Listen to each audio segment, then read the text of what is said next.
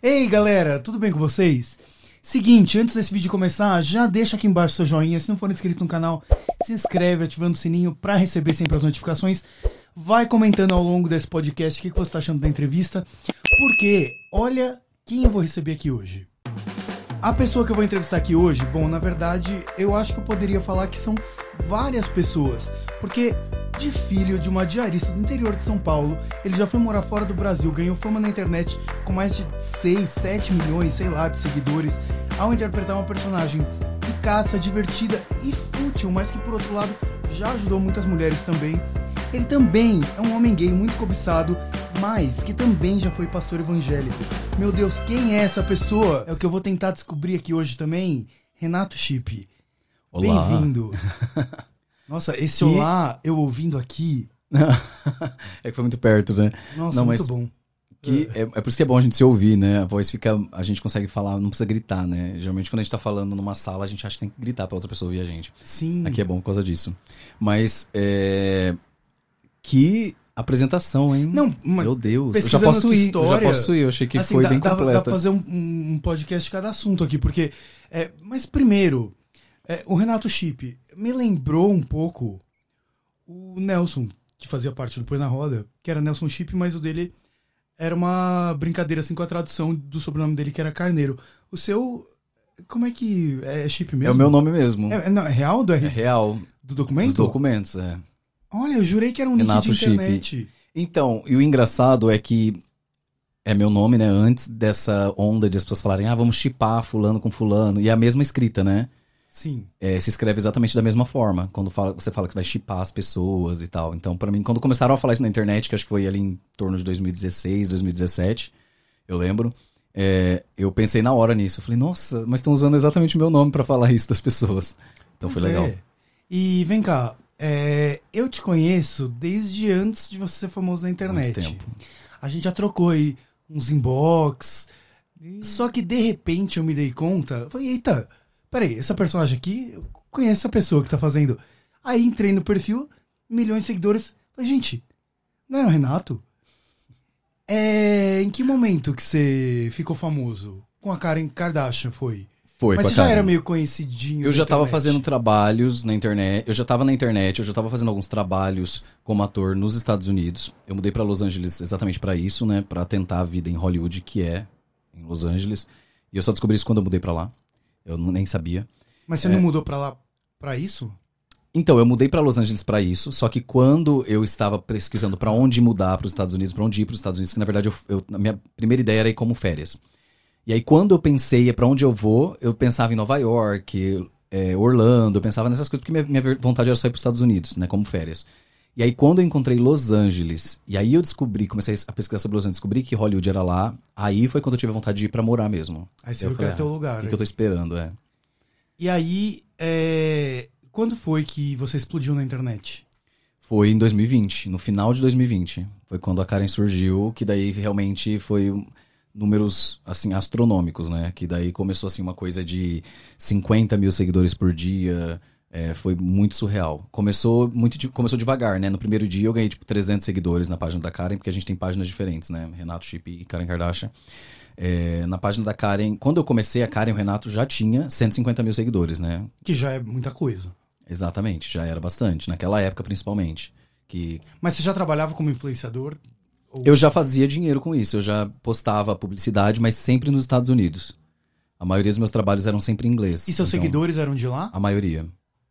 E aí você explodiu completamente com uma personagem que acho que ela faz sucesso no Brasil. Mais no Brasil, é.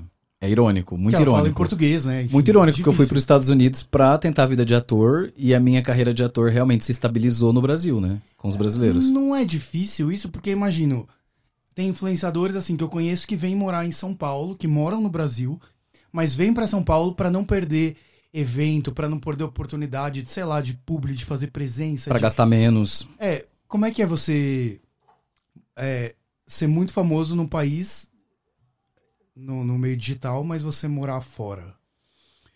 Então, é... Deve ser bom por outro lado também que você consegue sair na rua ainda é, sem ter que todo mundo ficar te parando e tudo mais. Hoje no Brasil eu tô conseguindo mais, né? agora, assim, com a mudança de visual tal, o pessoal do Brasil, eu acho que é, não tá me reconhecendo tanto quanto no começo. É que o cabelo é foda, né? Da Karen, assim. Não tinha como Era- antes. Não tinha como. Eu andava na rua primeiro, que não era normal um homem ter um cabelo daquela forma, bem cuidado, Nossa, o cabelo, cabelo, sempre modelado e tal. É, isso chamava muita atenção. Mas o fato de que eu, tenho, eu sempre tava sem barba, né? Eu achava que eu tinha que fazer, é, tirar a barba todos os dias. Então, eu acordava de manhã, era a primeira coisa que eu fazia. Eu Mas já por depilava. causa da Karen? Da Karen. Ou por sua causa? Por causa da Karen. Eu sempre gostei de barba, sempre usei barba. E aí, quando eu comecei a fazer a Karen, eu comecei a fazer todos os dias. E eu não gostava disso, né? Eu não gosto até hoje de ficar sem barba. Mas é, foi por conta de fazer a barba todos os dias, ter o cabelo comprido. Aí acabava que as pessoas reconheciam muito facilmente, porque era a Karen sem maquiagem, na verdade, né? Na rua. A Karen chegou a quantos seguidores? De... Foram... Passou de 6 milhões, né? 6 milhões, na- só no Instagram, né? Mas é aí, Muita gente. Mas aí tem o. No TikTok ela tem mais de 2 milhões, aí tem o YouTube. E é curioso, né? Que cada Facebook. rede tem o seu público, né? Antigamente eu achava que se eu postasse o mesmo conteúdo nas três, obviamente adaptando o formato, as pessoas iam reclamar, tipo, ah, já vi no. Não. Tem gente que te segue no YouTube, gente que te segue no TikTok. É, sei lá, parece que as pessoas têm suas redes favoritas, né? Assim. E nem só isso, né? Às vezes a pessoa não entra muito na outra, né? Ela tá te seguindo em todas, mas às vezes ela só não tá entrando muito, ela não gosta muito do formato, enfim, gosto mesmo. Você sente diferença é, de uma rede social pra outra quando você vai, sei lá, publicar um conteúdo teu ou da Karen?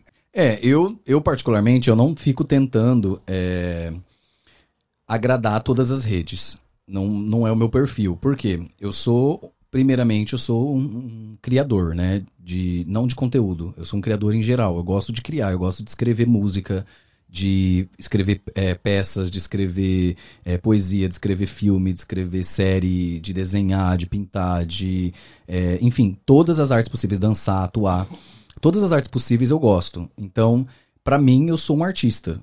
E aí, quando eu me vejo tentando agradar as redes sociais, tentando agradar as pessoas hoje, mas sabendo que é uma coisa muito momentânea, eu não tô agradando a humanidade em si, eu não tô fazendo uma coisa que vai ser eterna, eu tô tentando agradar as pessoas hoje, se viralizar, viralizar hoje, e amanhã, se aquilo não der mais nada, tá tudo bem, amanhã eu crio outro conteúdo, mudo de novo. E eu acho muito legal o artista ele se reinventar. Eu acho super válido. Eu só não acho que isso deva ser feito, não me, não me deixa feliz ter que fazer isso só pra me manter ali na internet, só pra manter as pessoas me assistindo, só pra viralizar por viralizar, entende? Eu gosto de fazer coisas que eu sinta verdade realmente nisso. Então, quando eu vejo que eu tenho que criar conteúdos diferentes para as redes sociais, único exclusivamente porque as pessoas pedem ou querem isso, isso não me agrada.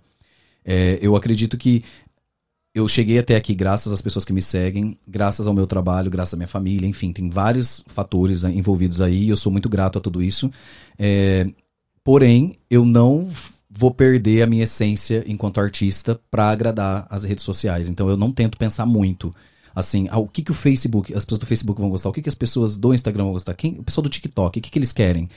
Eu penso assim, o que, que eu tô querendo fazer hoje? O que, que eu quero mostrar para as pessoas que me seguem em qualquer rede social? É isso. Se essas pessoas consumirem aquilo, ótimo. Se elas não consumirem, tudo bem também. Você não. Você não.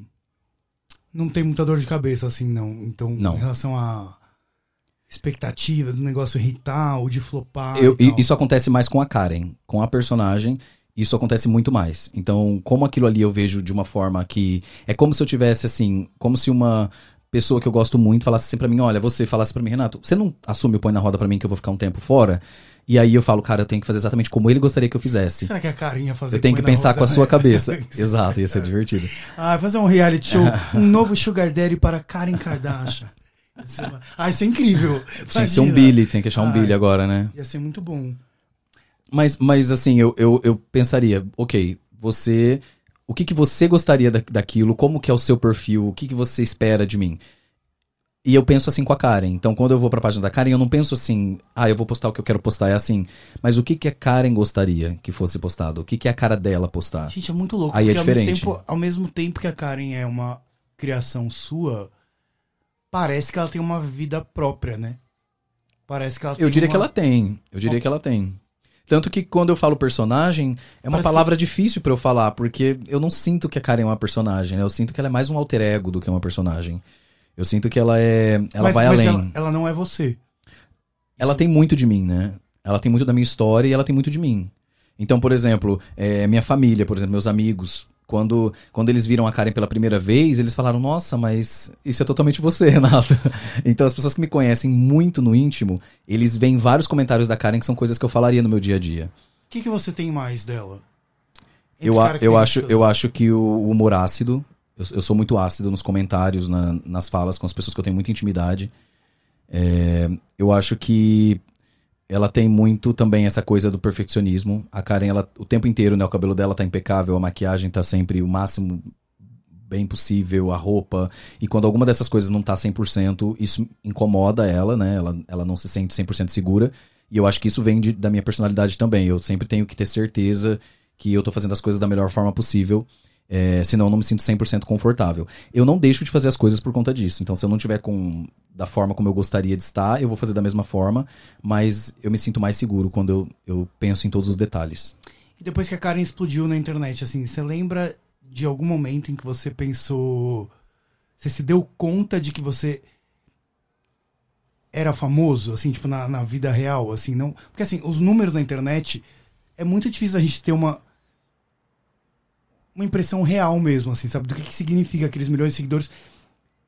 E você morava fora do Brasil, então você tava meio blindado disso. Mas teve algum momento Não, que você quando eu falou, cheguei no. Nossa, eu, eu realmente tô muito famoso. Foi assim, né? A Karen surgiu no final de outubro, é, naquele primeiro ano que aconteceu a, a pandemia. Então veio. Começou no, no- em março, né? De, de 2020, foi quando tudo fechou e tal. E aí a Karen surgiu no final de outubro, então demorou, né? Daquele momento que o pessoal tava todo mundo fazendo live, todo mundo trabalhando na internet. A Karen veio de- bem depois disso, não tava naquele auge de tudo isso, né? Foi algo planejado? Não, nada planejado. Foi totalmente. O primeiro dia que eu fiz um vídeo, eu soltei e ali já começou a viralizar. Foi no primeiro dia já, boom. Você soltou no seu perfil. No meu perfil mesmo, nos stories. Aí você se deu E, conta. e- e tinha aquele filtro, né? Do, Sim. tem até hoje, o filtro do brincão, da maquiagem. E isso tudo era um filtro que já existia. E, o e eu- cabelo você já tinha. o cabelo eu já tinha. Sim. E aí aquele filtro eu peguei, era, eu precisava fazer uma publicidade como o Renato, inclusive. Foi assim que a Karen surgiu, né? Eu ia fazer uma publicidade.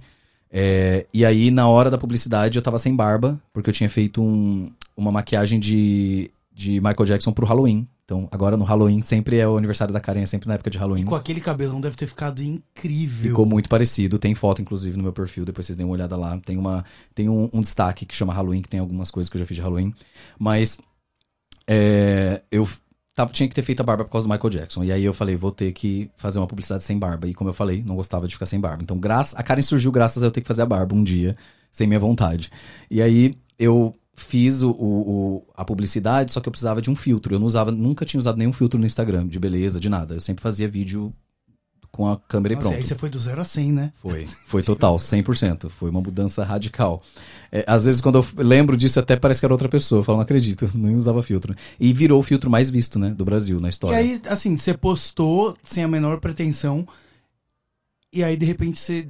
O que aconteceu? Você foi dormir, acordou, olhou e falou: Gente, Não, foi, é, é isso que eu falei, foi devagar. Foi um dia eu ganhei 300 Ah, tá. seguidores, aí no segundo dia foram 2 mil. Aí no terceiro dia foi 7 mil. Aí em uma semana tinha 50 mil. Aí eu falei, nossa, no primeiro dia eu ganhei 300, no final da semana eu tenho 50. Aí no final de um mês era um milhão. será que o fato de ter sido gradual foi porque. Porque, assim, você já era um gay relativamente, assim, um pouco conhecido, assim, na internet e tal. Mas, ao mesmo tempo, é, o público majoritário, assim, da Karen não é o público gay. Tipo, tem- Não. são muitas mulheres, São 90% mulher. hétero, cis. é, Será que tem a ver com isso? Do tipo assim, você foi É, é porque eu, conquistando um outro público. É, quando eu, eu postei na minha página, eu falei assim, pessoal, eu vou fazer a página da Karen pra vocês seguirem, porque eu achei divertido. E aí no segundo dia eu falei, vou fazer uma página só dela e vocês vão pra lá. Inclusive por isso que eu tive que escolher um sobrenome, né? Kardashian foi por causa disso, porque eu tinha que abrir um Instagram e não tinha como usar só Karen. Eu amo Kardashian. É bom, não é? É muito porque bom, é pra é, zoar exatamente sim. o fato de que no Brasil a gente fala assim, Sim, né? Ah, as. Kardashian. É, Ninguém sim. fala as Kardashians, né? E, e aí eu, eu falei, eu vou, eu vou fazer exatamente isso. Então eu abri o Instagram dela. E aí eu falei, pessoal, vamos pra lá, a gente seguir a Karen. E aí foi só 200 pessoas. E aí quando eu falei, não falei, nossa, não agradou tanto assim quanto eu Nossa, imaginava, Pra você né? que já tinha mais de 100 mil, né? 150 mil, eu falei, poxa, só. Mas eu tinha 150, 152 mil e eu caí pra 150 quando eu postei a Karen. Então eu perdi 2 mil seguidores num dia por causa da Karen. Tipo, o público dela De não 150 era... mil, 2 mil é muita coisa. Sim. Então foi assim uma rejeição muito grande que ela teve. Só que eu acreditei muito nela porque muita gente mandou mensagem pra mim, gente da escola, é, pessoa que eu estudei junto há muitos anos, ex-alunos, porque eu sou professor, essa é a minha formação.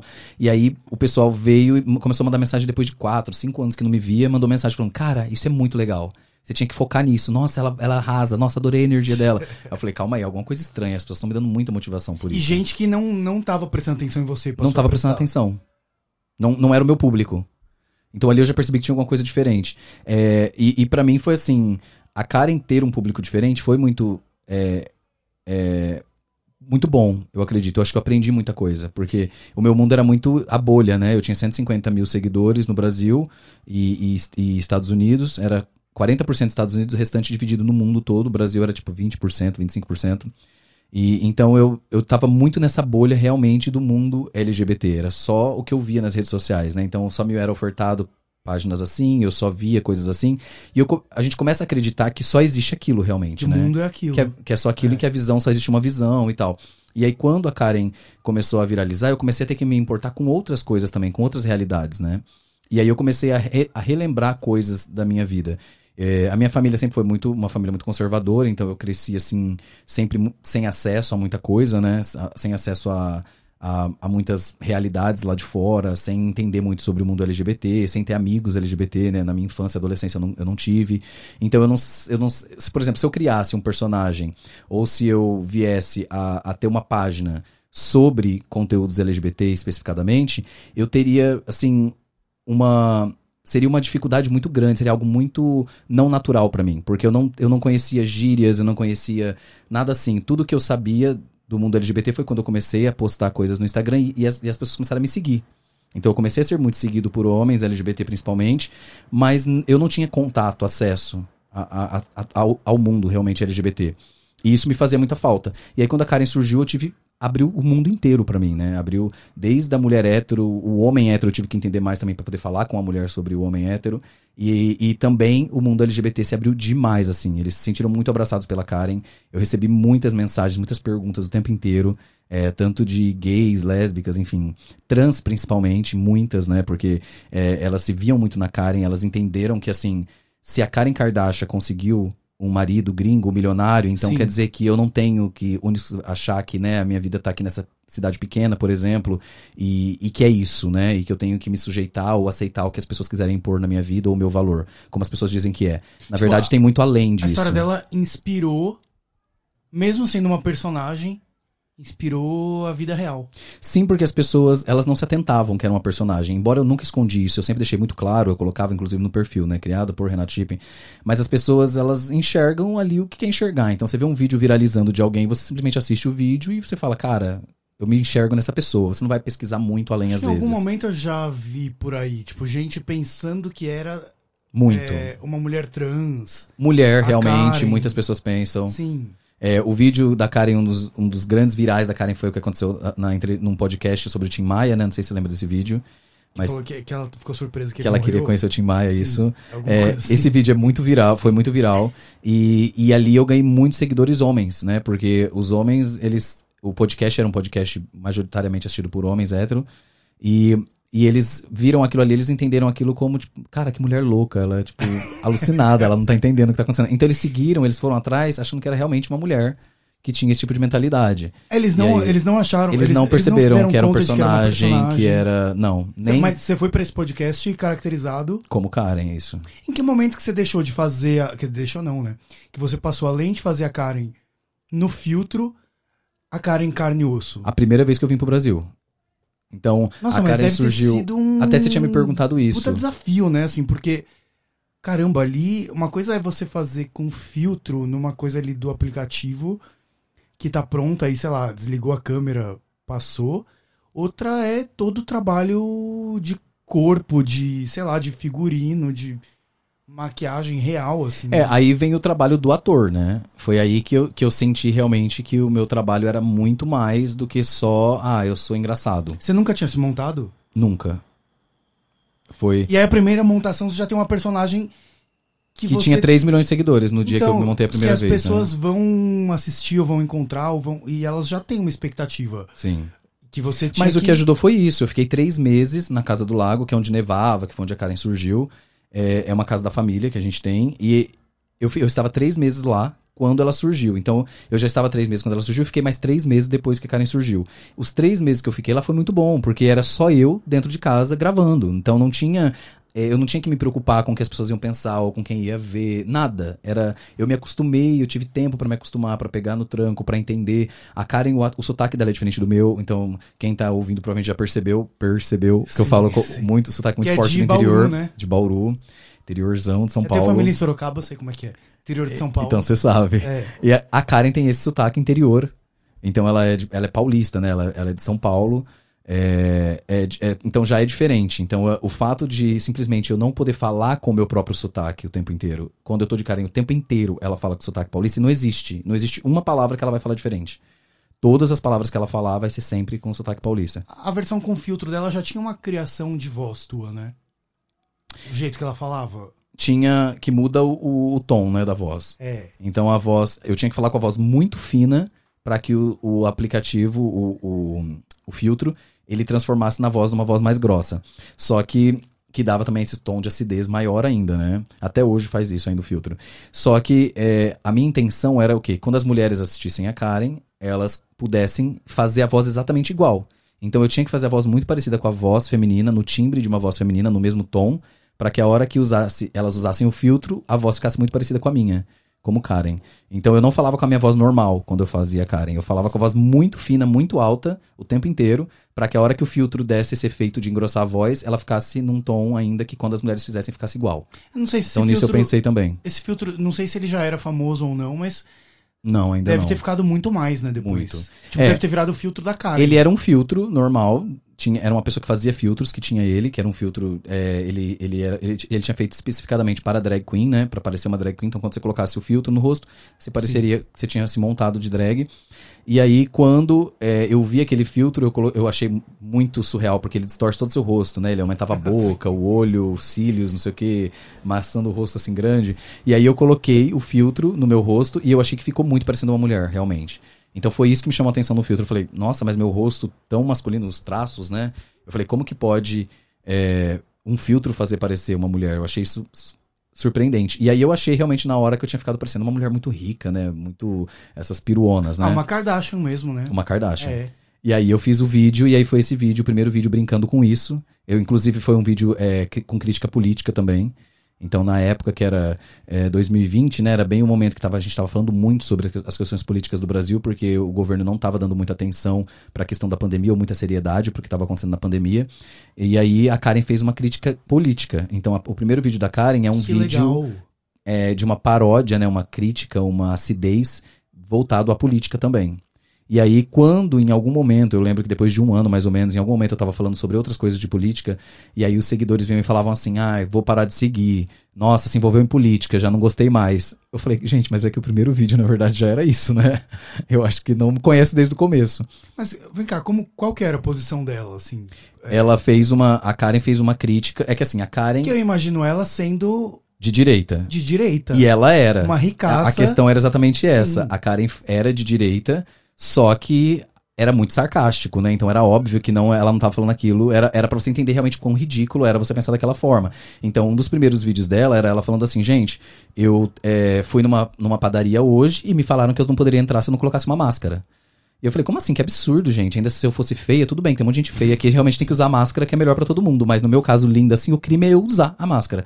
Então, esse vídeo, por exemplo, dela, é exatamente o que estava acontecendo na época Sim. com as mulheres que, né, têm um pouco mais de dinheiro que achavam que poderiam mandar ou desmandar nas regras que a OMS, né, a Organização Mundial Sim. de Saúde, estava dizendo, e a pessoa chegava num ambiente e falava assim, não, eu vou entrar nesse mercado porque não tem uma lei que me proíba de entrar, e inclusive o nome da Karen, é- isso é muito importante eu falar, o nome da Karen é Karen por causa disso, Ah, é? porque quando eu lancei os primeiros vídeos não tinha nome no primeiro dia, e aí na caixinha de perguntas as pessoas começaram a falar qual é seu nome, qual é sua idade? e tal, e virou uma brincadeira perguntar da vida dela, e aí a Karen, ela tinha que falar o nome, ela falou, meu nome é Karen porque nos Estados Unidos é o apelido desse tipo de mulher. De direita que Entendi. se acha que pode pisar, que pode falar o que quer, que entra num, num estabelecimento e quer ser tratada como uma rainha. E se você fizer qualquer coisa que vai contra o que ela quer, ela fala: Me chama o gerente, eu quero falar com o gerente.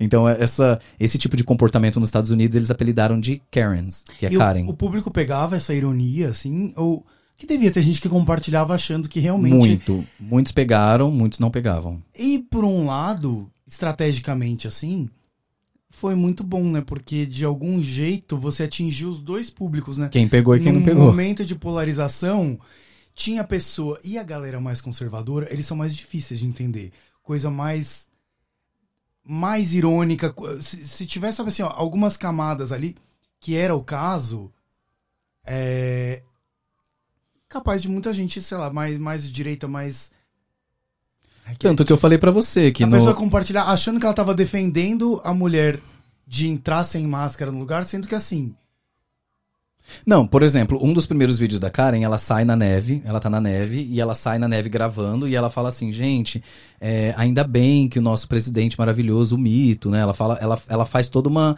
Ela, ela fala, ah, o meu mito, ainda bem, graças a ele, que hoje a gente tá podendo viver isso, não sei o quê. Então ela, a a forma como ela fala era tão direta, era tão óbvia de que ela, ela, que, que ela estava realmente do lado do governo, quando na verdade, no- no- na minha posição, eu conseguia ver tudo que estava acontecendo, tanto de positivo quanto de negativo naquele momento, mas que tinha muita coisa negativa por conta da pandemia. Então a tipo, um pandemia tava, retrato a pandemia do tava absurdo, né? é, É. Era, era, era o absurdo, era como realmente a personagem do Paulo Gustavo, né? A Senhora Sim. dos Absurdos, que Ai, é uma coisa assim, que ela fala coisas extremamente absurdas, mas tem muita gente que compactou com aquilo. Exato. E ela vai atingir os dois públicos, ela vai atingir quem acha aquilo um absurdo, e ela vai atingir quem acha aquilo, quem pensa daquela forma e meio que tá se encontrando ali e tá se sentindo mais confortável de ver alguém falando igual.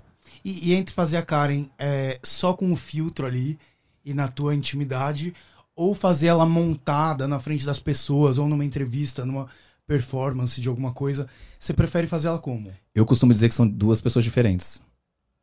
São duas personagens diferentes. A Karen, pessoalmente, é outra pessoa e a Karen no filtro é outra pessoa. Se você esperar a Karen do filtro numa entrevista, você se decepciona. Porque não existe. A Karen é só nos stories mesmo. Aquela Karen ácida do- das respostas do, pro boy lixo, da, pra mulher que tem que casar realmente com o milionário, ela é sempre nos, nos stories. Então, pra mim é muito. Quando eu tô muito puto da vida num dia, quando eu tô muito assim, pé da vida, eu falo, cara, eu vou gravar os stories hoje. Hoje é o dia pra gravar a Karen nos stories, porque daí eu já vou descontar tudo nas perguntas. Então é ótimo. É, porque realmente a Karen, ela vem com, com os dois pés na porta e é o que as pessoas gostam. É, por quê? Muda a voz. Isso eu não vou fazer pessoalmente. Eu não vou pessoalmente conseguir mudar a voz da Karen igual acontece com o filtro nos stories. Mas quando você fazia. Eu já vi vídeo no YouTube, que agora eu não tô lembrando que faz tempo, mas de você de Karen e até interagindo com personagens e tal. Você não tenta dar uma adaptada, só uma A voz, é porque assim, a voz do filtro, como eu falei pra você, quando eu vou gravar o filtro, eu faço uma voz muito alta. Eu vou até fazer aqui só pra vocês terem uma noção, mas é pim, pim, pim. É nesse, nessa altura. E aí no filtro sai pim, pim, pim. É, são, o tom muda. Cê o filtro jura? desce o tom. É, e aí ele fica uma voz mais grossa. Então, quando eu tô pessoalmente, eu já falo nesse tom. Pim, pim, pim, meninas. É, eu já vou falar nesse tom, que é o tom que o filtro sai no final, mas a voz não vai ficar igual. Mas, Porque mas é muita filtro. gente deve fazer a ideia que eu fazia, que, a, que aquela voz, do jeito que saía nos stories, era a voz que você fazia. Caralho, É. que, diferente. Mas é, eu tentar, eu tento, né? Pessoalmente Sim. eu tento trazer pro mesmo tom, pelo menos. Eu não vou conseguir ter o mesmo timbre, porque é um efeito de, de filtro, mas eu tento trazer. E aí, é óbvio, se um dia você quiser, a gente pode trazer Karen aqui também. Seria ótimo também, eu acho que ela vai gostar. Mas é, é, você vai perceber que é diferente. A Karen do filtro com a Karen pessoalmente. Pensando Geralmente ela é mais fofa. Que perguntas que eu faço? Pessoalmente, pessoalmente ela é mais fofa, pessoalmente ela é mais, é, mais carismática do que no- nos stories ela é mais intocável. E pessoalmente as pessoas geralmente se surpreendem muito. Eles têm um receio assim com a Karen e aí a hora que eles percebem como ela é, eles gostam muito. Mas isso foi uma estratégia minha também. Eu pensei, eu não vou ficar tentando ser snob ou tentando desfazer das pessoas pessoalmente, porque eu vejo que tem pessoas que fazem isso, né? Tem personagens que são assim, Sim. eles mantêm aquela coisa na internet, eles são assim, aí chega pessoalmente a pessoa realmente desfaz de você e tal. E eu falei, eu não quero brincar E com o que sentimento às das pessoas. é, perde, pesa um pouco a mão, né? Eu não quero, É, é. muito fácil de, de dar uma derrapada numa dessas. E é muito fácil a pessoa achar que ela é aquilo na vida real também, né? Eu acho muito Sim, fácil também. isso acontecer. E eu não queria me perder nisso. Então, até, até as pessoas acham que sabem mais do personagem do que a gente, né? As pessoas às vezes falam pra mim, ah, você tá mudando. Não, querido, relaxa que eu sei o que eu tô fazendo. Eu, eu confio muito na minha visão em relação a Karen. E Você chegou a ouvir isso? Tipo muito. assim, tem de- esse, ah, você perdeu no personagem. Não, querido, essa é a personagem, é você que não conhece. Não é que se perdeu, não, é que você não conhece. isso, mas isso de gente conhecida ou de seguidor? Seguidor X, que às vezes nem é seguidor, provavelmente. Pessoas na internet. Mas é, eu tive muito ataque no Twitter, né? Teve um momento Ah, assim mas o Twitter é a o- rede do ataque, né? É uma rede que ela é fomentada, parece que ela é projetada pra treta, né? Mas o que eu acho muito triste disso, eu sei que tem essa projeção, mas a gente sabe também que no Twitter tem muito LGBT, né? É muito ativo Muito. no Twitter. E o que me, o que me deixa também. muito decepcionado. Tô Exato. brincando, não, fala, pode falar. E o que me deixa muito Ah, decepcionado. minha conversa com a Karen ia ser tão legal. Ia ser ótimo. É, o, o, o- o que me deixa muito é, decepcionado com essa parte é saber que o público que mais atacou a Karen foi exatamente, ou me atacou, né? Porque o ataque vinha também diretamente a mim mesmo como criador, pessoa por trás. Era exatamente o público que eu achei que mais ia ficar contente com o sucesso da Karen, o sucesso do Renato. Porque é o público LGBT. Então o maior ataque pra mim veio do público LGBT. E isso me surpreendeu muito, porque eu falei, calma, eu entenderia se uma mulher falasse, cara, tá feio o que você tá fazendo na internet, porque o meu filho, não sei o que, tá vendo isso, ele é uma criança. Eu ia falar, eu ia tentar explicar pra ela aquilo, eu ia explicar que, né, na verdade, eu não tenho nada a ver com o que o filho dela vê, que isso é responsabilidade dela.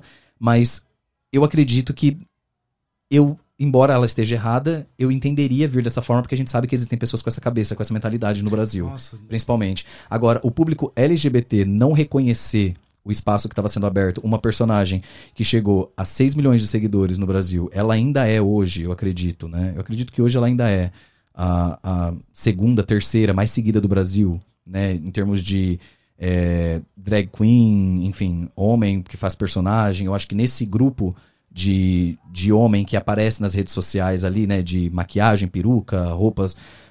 Eu acredito que a Karen seja a segunda ou a terceira maior ainda do Brasil, em termos de números. Então, eu fico me perguntando o quanto é, isso não é algo que realmente abre portas para outras pessoas fazerem a mesma coisa, o quanto aquilo não flexibilizou, o fato do público da Karen ser majoritariamente feminino, mulheres hétero, o quanto isso não popularizou e não normalizou o fato de um Sim, homem estar uma- utilizando uma- a figura feminina nas redes sociais. que, sei lá, gostou da personagem, aí ela vai ver, mas deixa eu ver quem que criou. O Paulo Gustavo fez isso com muita gente, né? Que se apaixonava pela Dona Hermínia, ou pela Nossa Senhora dos Absurdos, ou por algum personagem dele. E aí a pessoa ia no cinema e quando via o filme dele, tava ali o Thales fazendo uma ponta com os filhos dos dois. E assim, ó, quando que essa pessoa ia parar pra pensar?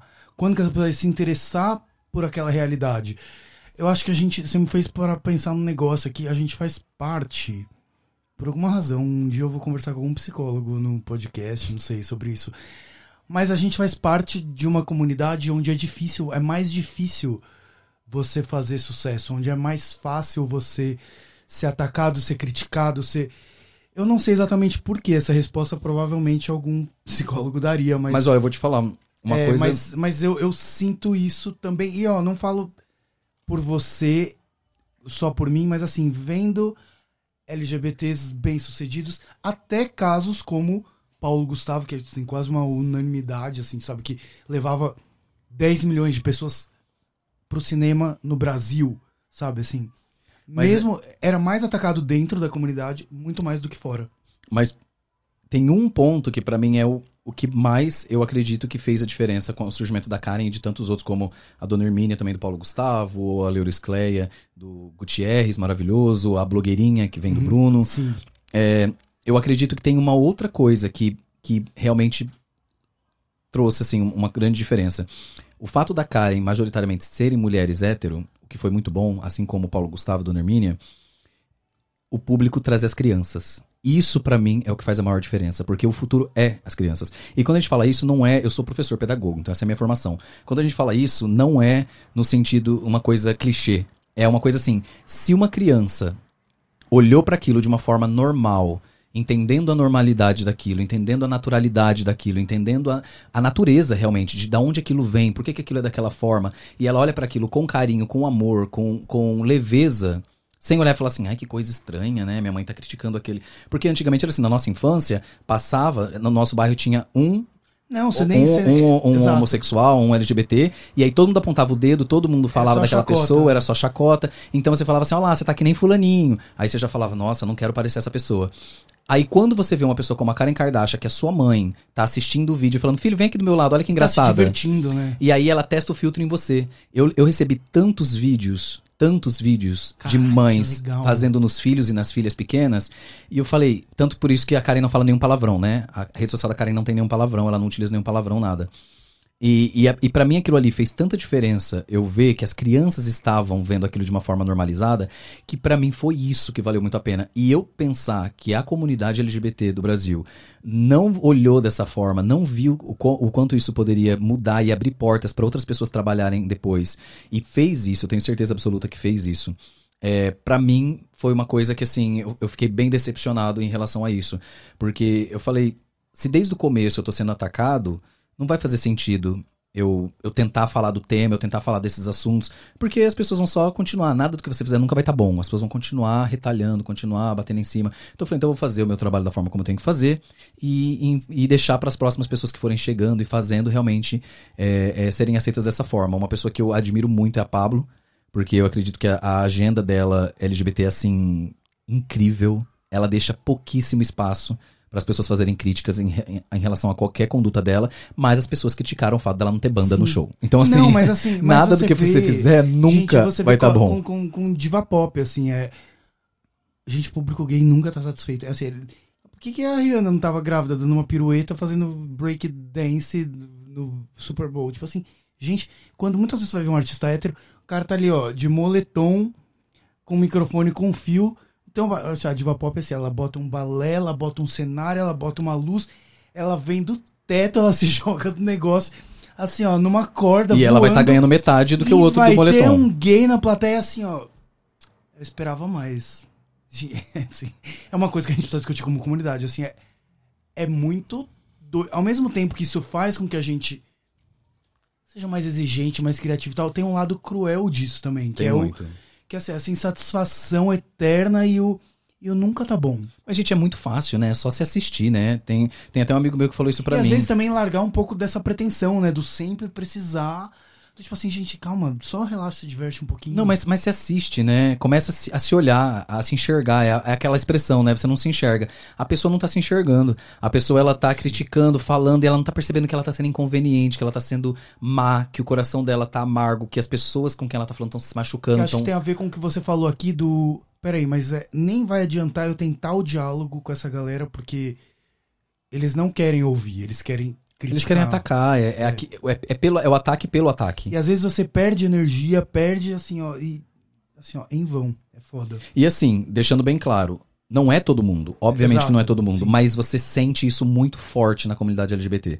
Obviamente não é todo mundo, provavelmente não é nem a maioria, Sim. mas você sente, o barulho é feito muito alto. Exatamente. As pessoas que fazem fazem um barulho muito alto. Exatamente. Maior do que em outras comunidades a gente percebe isso. E que aí quando você vai mensurar, e ali, num momento em que você se deixou levar por aquela energia e tal, e que parece, ó, gente, peraí, o mundo me odeia, aí você vai colocar assim, ó, você vai pesar na balança e falar, não, peraí, tem muito mais amor, assim, porque às Tem. vezes é... É que o amor faz menos barulho. Exato, e às vezes é uma... É, exatamente. Mas eu procuro. Eu- ele faz menos barulho, mas eu, eu procuro por ele. Eu sempre tento. é, quando alguém faz algum, algum hate, alguma coisa assim, eu tento ignorar. Porque se você dá força, essa pessoa sente que você deu atenção pra ela. E outras pessoas que não iam te dar hate, eles veem que o hate chamou sua atenção, que você respondeu. Então é melhor eu fazer hate pra ele me responder, pra eu chamar a atenção dele. E muitas vezes a pessoa fala da boca pra fora, mas ela fala pra chamar sua atenção. Você teve muito psicológico e muita didática. Acho que talvez a sua formação como Ajuda pedagogo deve ter te ajudado nisso, né? muito. E falar em formação como pedagogo, é, e falando das suas outras vivências, experiências, é verdade que você já foi pastor evangélico? Sim. Eu li na internet, mas eu não consegui acreditar. Mas calma, porque não foi também. É... Hum, isso tá uma delícia, desculpa, gente. Primeiro, gente, é só um polvilho. É porque É ele tá, tá nos Estados Unidos. É, Não sei tem lá, é. não tem, acho que não tem. É maravilha. Isso tem que ser, tem que ser mercado latino, sabe, de outros países. Aí você acha. Vem cá, é... primeiro veio o pedagogo. Ou... Isso, minha formação. Com 18 anos entrei na faculdade. Passei numa faculdade pública na Unesp. Você queria dar aula?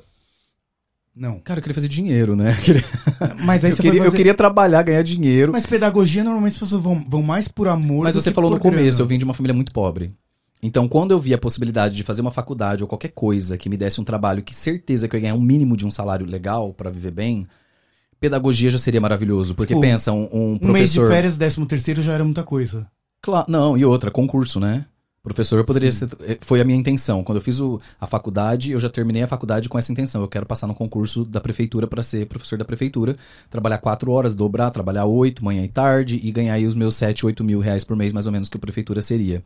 Então, na minha cabeça, eu já tinha aquilo muito desenhado. Eu vou ganhar esse salário, mudou a minha vida, eu não vou mais passar fome, como foi na minha infância. E até hoje, eu vou falar pra vocês que muitas das coisas na minha vida são sempre pensando nisso. A minha estabilidade, aonde eu invisto, tudo é pensando, eu não quero voltar à realidade que eu tive quando criança. Eu não tenho ninguém. é, eu não sou herdeiro, né? Mas quando a gente família. bate o olho em você, a gente tem a, a impressão do oposto, sem te conhecer. Eu, por exemplo, se eu só visse a tua imagem, falo, nossa, imagina, não, Renato deve ser herdeiro, tipo, já deve ser de uma família muito rica. Aí quando eu fui pesquisar, por exemplo, isso que assim, eu já tinha algum contato com você, mas assim, a gente não disse que você tem o background que você tem, assim, sabe? Tipo, de, de uma mãe que era diarista que, assim, que, que andava pra não ter que gastar dinheiro com transporte público. Sim, muito. Assim, é- não é a imagem que a gente faz de você. E assim, ela trabalhou muito, né? Diarista pra poder criar todo mundo. E ela dava um jeito, ela pegava uma comida ali da, da dispensa da patroa. Então a gente não chegava a, a fazer assim, passar um dia sem comer, claro que não. Mas às vezes faltava ali alguma coisa pra um café da manhã. Muitas vezes. O café da manhã era o que menos tinha. E faltava sempre alguma coisa pra um jantar. E eu lembro assim de um dia que ela saiu pra trabalhar e aí ela voltou e ela. ela né, no dia ela contou isso pra gente depois, que ela saiu pra trabalhar e ela sabia que não tinha jantar. E a gente em casa sabia também. Eu me lembro muito bem desse dia. A gente sabia, não tinha o que jantar hoje, a casa tava sem nada. E aí era, foi a primeira vez que eu, eu lembro dessa realidade. Eu não sei se quando eu era menor talvez tenha acontecido, mas eu me lembro desse momento que ela saiu pra trabalhar, não tinha o que comer em casa, não tinha nada na geladeira, não tinha o que fazer. Não tinha uma manga verde, sabe? Não tinha nada. E a gente, assim, no meio de uma zona de ci- da cidade, normal. Não era zona rural, não era. Era assim, ali no meio. E aí ela saiu pra trabalhar e quando ela, ta- ela foi pro trabalho, a patroa não pagou ela naquele dia. A patroa não tava em casa ou não deixou o dinheiro, enfim, não pagou ela naquele dia, geralmente ela recebia diariamente. Então ela voltou desesperada, porque falou bem hoje que eu não tenho nada, não tenho o que receber, não tinha nada pra pegar na casa da patroa. E aí quando ela voltou, na rua ela achou um pacote de macarrão caído, fechado. E aí ela levou isso pra casa e eu lembro que aquela noite a gente comeu macarronada, que foi uma delícia, inclusive, devo dizer. Mas é, pensar que a gente passou pela situação dela ter que depender de um milagre, né? Vamos dizer assim, que é você encontrar um pacote de comida fechado andando na rua, vindo pra casa no dia que sua filha, seus filhos não têm nada pra comer. É, pensar que ela, ela dependeu disso pra realmente não deixar a gente passar fome nenhum dia da nossa vida, né, da nossa infância, me faz pensar, eu não quero depender só disso. Eu quero fazer o meu destino, eu quero fazer a minha história. Então eu nunca vou aceitar que ninguém diga pra mim, ah, fazer a Karen tá certo ou tá errado. Não, ninguém vai ter o poder de dizer isso pra mim. Ah, você é, como Renato tá fazendo uma coisa certa, tá fazendo uma coisa errada. Ninguém vai ter o poder de me dizer isso. O que eu sei exatamente o que eu já passei, eu sei exatamente qual foi a minha história de vida, eu sei o que eu passei também pra chegar até aqui, eu sei o que eu passei com a Karen também. Então, pra mim é muito importante é, manter a minha mãe, tanto que minha mãe ela teve um AVC é, e ela teve, ficou com sequelas, né? Então ela não fala hoje mais, ela tem dificuldade pra se locomover, pra andar, é, e isso faz 12 anos já. Mas antes mesmo disso, e, e depois disso principalmente até hoje, eu tento honrar ela ao máximo possível, assim, fazer a vida dela ser o mais incrível possível. Eu acredito que as maiores experiências da vida dela, as viagens, as melhores viagens, tudo isso foi agora, depois do AVC com as sequelas. Acho que foi quando ela mais tá aproveitando a vida, graças a tudo que eu tenho trabalhado muito duro pra fazer com ela e tenho envolvido meus irmãos pra fazer junto, pra todo mundo, sabe? Vai fazer uma viagem, cara. Galera, vamos todo mundo. São quantos filhos? Ela tem cinco no total. Eu, meu irmão e mais três irmãs. E, e aí é, é difícil é que uma mulher como Diarista, imagina, essa quantidade de criança. Em relação à sua sexualidade, é, tipo, sua mãe aceitou de cara ou não? Então, eu nunca dei a opção pra ela, né? Eu, eu, desde, eu sempre tive essa mesma personalidade desde muito novo. Então, assim, eu nunca fui uma criança que desse trabalho, que é muito incrível, né? Pelo, pelo signo. Sim. Mas eu nunca fui uma criança de dar trabalho. Eu era aquela criança que saía da escola pra casa, de casa pra biblioteca, da biblioteca pra escola. Era, eu era assim. Eu acho que era um exemplo de criança. É- Era incrível. E é, eu aprendi inglês, assim, né? Indo pra biblioteca, estudando em Barça. Era uma coisa loucura, assim. Eu sempre fui muito nerd. E eu, eu não, como eu não dava nenhum trabalho pra ela, eu nunca senti que ela tinha o direito de, de colocar a mão em qualquer coisa, decisão que eu fizesse, porque eu acho que eu nunca tinha dado motivo pra ela duvidar de mim. Então eu sempre fui muito pela justiça. Então, pra mim, se eu não dei motivo, você não tem por que me questionar. Então, se, se eu falar pra você, olha, mãe, eu estou indo sair com os meus amigos hoje num churrasco num sábado, você não tem por que achar que eu vou fazer nada de errado, porque eu nunca te dei motivo. Eu nunca fiz nada de errado, nunca menti pra você. E ela sempre me tratou dessa forma. Então, eu lembro que até na casa de uns avós, uma vez, um- um tio meu é, falou assim: ah, o Renato e Fulano, meu sobrinho, meu, meu filho, estão brigando ali. O, o meu filho falou que ele fez um negócio. E aí, a hora que eu falei pra minha mãe, não fiz. Ela falou, ele não fez. Se ele tá falando que ele não fez, ele não fez, ele não mentiria. Então, assim, minha mãe sempre teve isso muito forte, eu lembro disso, assim, muito forte na minha mente. Ela sempre acreditou em mim que eu não mentiria pra ela. Então, o dia que ela chegou pra mim, ela sentiu que tava alguma coisa errada, que meus horários estavam estranhos, na, na faculdade. Meu primeiro beijo foi com 19 anos. O dia que ela chegou pra mim e falou pra mim, é, Renato, tem alguma coisa estranha, você tá, seus horários estão estranhos, você tá namorando? Naquele dia eu já falei pra ela. Porque eu já, eu já tinha, eu já sabia. A primeira vez que ela perguntou, ela ouviu a resposta. Então eu não, eu não tive momento de mentir, eu não tive momento de disfarçar. Era a primeira pessoa que eu tinha conhecido na minha vida, a primeira pessoa que eu tinha beijado na minha vida e, e eu já falei. E aí, obviamente, que foi muito difícil pra ela, porque eu acredito que qualquer mãe, principalmente um- uma pessoa que vem do interior, cidade pequena, Sim, é um meio conservadores, conservador. é, a família toda muito conservadora, todo mundo da igreja. Ela era a única que não era de igreja evangélica, ela era católica, mas todo o resto da família, todo mundo de igreja evangélica, fervorosa mesmo, pentecostal. Então, eu acredito que pra ela tenha sido muito difícil quando ela para pra pensar o que que o, o, o meu padrasto, né, que meu pai já tinha falecido, mas ela pensou, acho que ela pensou assim, o que que todo mundo vai pensar? O, o padrasto aqui em casa vai E no ter um filho interior isso assim? conta, né, assim, pras Muito. pessoas. Eu acho que em todo lugar conta. O que, que o vizinho a vai pessoa pensar? sempre pensa o que, que o vizinho vai pensar, o que que é, como é que eu vou num casamento da família e aí ele vai trazer quem com ele. Eu acho que tudo isso é muito compreensível. Eu, em nenhum momento eu julguei ela, em nenhum momento eu achei ruim. A única coisa que eu fiz foi eu sair de casa naquele dia, né? Eu não voltei nunca mais a morar com ela desde aquele dia. Naquele dia, quando eu falei e a reação dela foi de decepção, eu já falei pra ela, é, eu não, ela falou, é porque assim, ela me deu duas opções, né? Ela falou, ou você esquece isso, e porque é uma fase, não sei, tira isso da sua cabeça. E que dentro da ignorância dela, ela tava fazendo o melhor que ela, que ela achava que era certo, né? É, porque ela falou, o seu padrasto não merece, né, essa decepção. Então, então se- ou você Doeu esquece. aquilo ou você entendeu muito, que era uma muito. ignorância? Muito, porque eu entendi que naquele momento não foi questão de ignorância. Naquele momento, pra mim, foi assim, ela tá escolhendo, né? Ela tá pensando... Logo você que não deu trabalho, né? Exato. Eu falei assim, bom, ela tá escolhendo nitidamente. Porque ela deu duas opções. Ela falou, ou você esquece isso, ou você vai ter que achar um lugar pra você morar e eu posso até tentar te ajudar a alugar um lugar e tal, mas você vai ter que sair daqui. Então, aquilo pra mim na hora já foi, ah, ela tá falando pra eu ir embora realmente. Então eu não, não tive opção. Então eu saí, mas sem a ajuda dela, né? Eu saí naquele dia e nunca mais voltei. Depois só voltei pra pegar minhas coisas, depois até hoje morando longe. E ela, depois de um tempo, ela começou a ir atrás, aí, aí ver onde eu tava, visitar, e eu sempre, sempre recebendo muito bem, então eu nunca tive mágoa, é, é, rancor, nada disso. Só Você teve muito psicológico com isso também, né? Eu acho que eu tenho muito psicológico em geral. É, eu tô que vendo. É, é um pouco forte meu psicológico, por, mas também a hora que quebrar, eu acho que vai ser. Eu sempre penso isso, eu falo, nossa, é tão forte que eu acho que a hora que quebrar já era, não sobra nada. Mas é, eu, foi realmente um, um momento bem difícil, eu acho. E quando eu lembro, eu me emociono quando eu me lembro de- dessas coisas, né? Principalmente da infância, do meu pai, né? Como eu conheci meu pai a primeira vez, que foi quando ele faleceu, né? Mas é, eu, eu acho que todos esses acontecimentos, assim, da minha vida, eles todos me levam a me emocionar quando eu lembro, mas quando eu, parece que eu tô assistindo de fora, não é comigo. Sabe? Não é uma coisa que eu me lembro e falo assim, nossa, eu tenho essa dor dentro de mim, ou essa mágoa, ou esse buraco. Não, não tenho nada disso, eu não não sinto ficou isso. tipo um ressentimento. nada Não, eu sinto como se eu estivesse olhando de fora e vendo alguém passando por aquilo, sabe? Quando eu lembro. Quando eu lembro da situação, eu olho e falo, cara, coitada dessa pessoa que tá trás, acontecendo. você deve se dar conta do tipo, gente, mas sei lá, como eu fui maduro numa época que você nem tinha maturidade, tipo, mas você conseguiu. Mas eu acho que foi muito da criação dela, né? Eu acho que a forma como ela me criou sempre foi muito, muito pé no chão, preto no branco, assim. Ela sempre é, deixou tudo muito claro. Inclusive, muitos dos conselhos da Karen vêm dela, né? Cara, você conseguiu assim, ó, sair pra ir fazer o teu e deixar ela vir atrás, né? Isso isso, isso já muda, nossa, peraí, toda a situação assim, coloca ela numa posição de ela precisar do seu afeto e ir atrás de, de, de conquistar aquilo. E mais, né? Eu, eu pra, ela, pra ela chegar nisso, eu não poderia só esperar ela vir atrás de mim. Eu queria ter certeza de que eu estava fazendo, mostrando pra ela, porque eu- a primeira frase que ela me falou quando eu, eu falei pra ela, né, que eu tinha ficado com a primeira pessoa que eu, na- naquele momento, e ela falou: é, é homem ou é mulher? E aí eu falei, homem, a hora que eu falei isso, e aí ela começou a chorar, ela falou assim pra mim, mas você vai ter que se vestir de mulher, usar rosa. Eu falei, não, mãe, não é isso que é.